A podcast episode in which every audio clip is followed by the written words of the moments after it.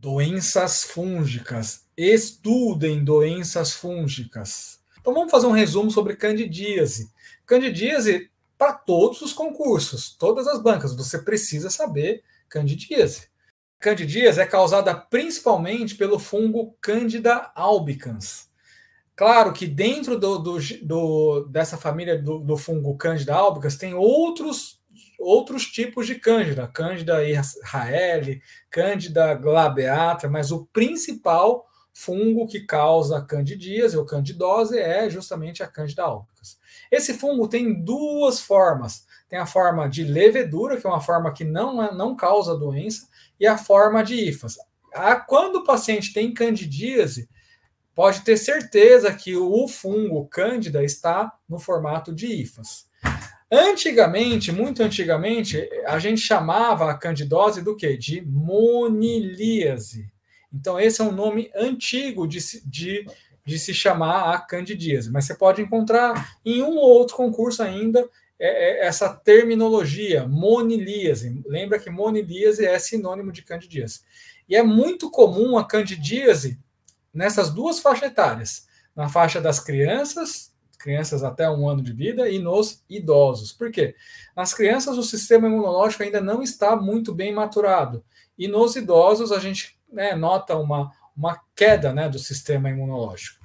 Muitos fatores podem estar relacionados com o desenvolvimento de candidíase, como fatores, né, estresse físico emocional, diminuição do fluxo salivar, porque a diminuição do fluxo salivar promove uma diminuição da defesa do nosso organismo, porque na saliva a gente tem N efe, é, efeitos de defesa, como, por exemplo, enzimas, mesmo, ou mesmo a presença de anticorpos, do, do tipo IgE principalmente. O fumo, diabetes, está muito relacionado com candidíase também. É, por exemplo, pacientes que têm doença autoimune e usam corticoides de forma contínua, têm uma, uma diminuição da resposta imunológica, então vai estar tá mais predisposto ao desenvolvimento de candidíase.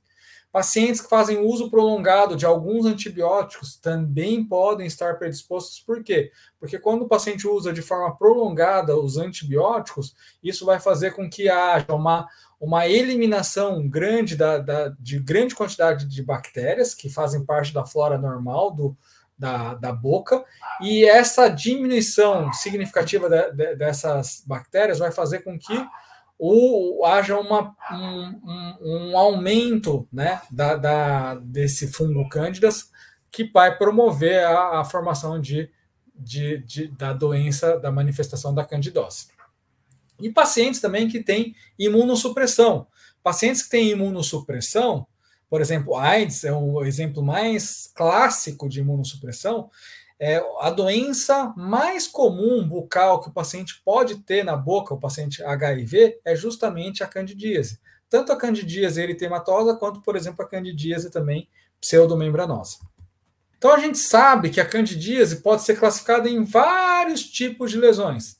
Pseudomembranosa, pseudomembranosa também chamada de sapinho, a candidíase eritematosa, que é a candidíase avermelhada, a glossite romboide mediana, que é uma lesão que se forma na região do dorso da língua, na região mediana do dorso da língua, a lesão beijada, quando o paciente tem glossite romboide mediana e lesão no palato, né? geralmente é, a lesão de glossite é porque o paciente em repouso, deixa a língua encostada no palato, aí o paciente acaba tendo essa lesão tanto em palato quanto em, em dorso de língua.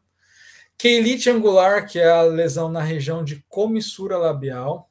Estomatite por dentadura, que é aquela, paciente, aqueles pacientes que têm a, a área chapeável inteirinha verme, avermelhada. Tem as candidíases, também chamadas de crônica hiperplásica, que é uma candidíase muito parecida com leucoplasia. Então, muitos, muitos autores consideram essa, essa candidíase hiperplásica também como uma leucoplasia. E a candidíase sistêmica, que vai acometer tanto pele quanto outras áreas de mucosa, também chamadas de candidíase mucocutânea. A candidíase pseudomembranosa é aquela em que o paciente tem placas brancas que estão aderidas à, à região de mucosa bucal, que lembram leite coalhado.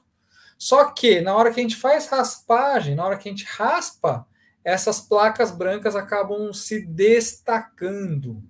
Então elas saem a raspagem, elas são removíveis a raspagem. Então, uma manobra semiotécnica bastante importante quando o paciente tem candidose, uma placa branca, é raspar. Se sair, muito provavelmente é uma candidíase pseudomembranosa. Quando que o paciente acaba desenvolvendo candidíase pseudomembranosa? Por exemplo, quando ele faz antibiótico terapia por um tempo prolongado. Ou, por exemplo, quando tem AIDS, né, uma diminuição do, da ação das células de defesa do sistema imunológico.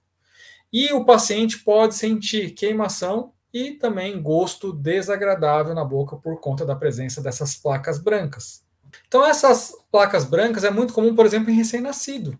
Paciente que é recém-nascido né, forma aquelas placas brancas, é, é, é muito comum no recém-nascido. Se formou placa branca, passou a gás e saiu essa placa branca, provavelmente é candidíase. No recém-nascido, o que, que eu faço, Darcio? Pega é, nistatina, coloca no, no, na gase e passa nessa região. Nistatina com gase, né? paciente é, recém-nascido não dá para fazer bochecha, então dá para passar gase né, nessa região. Já a candidíase eritematosa, né, pelo, como o próprio nome diz, é uma candidíase avermelhada. Ela é a mais comum de todas as candidíases ou candidoses. É mais comum, inclusive, que a pseudomembranosa. A mais comum é a eritematosa. A segunda mais comum é a pseudomembranosa. É também chamada de candidíase atrófica aguda, né? Aquela, aquele paciente que tem a boca ferida ou dolorosa após o uso de antibiótico de amplo espectro. Então, o paciente que usa antibiótico de amplo espectro pode desenvolver tanto a eritematosa quanto também a pseudomembranosa, do, os dois tipos.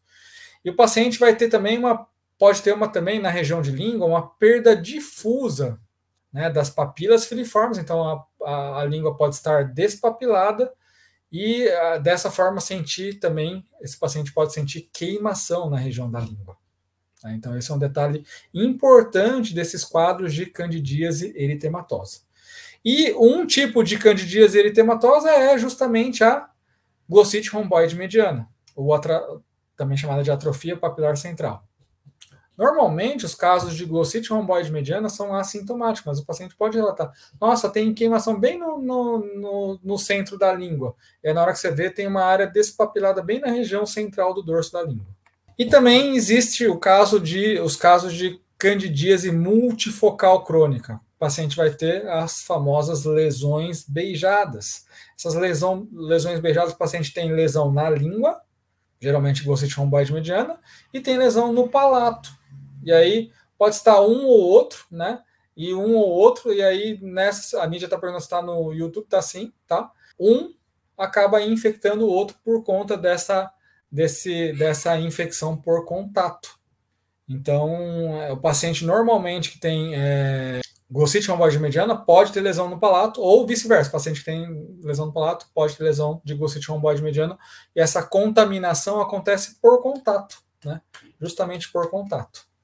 E isso a gente chama de lesão beijada.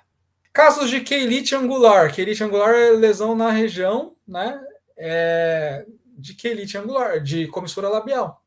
Normalmente, os casos de quelite angular têm relação com o quê? Perda de dimensão vertical.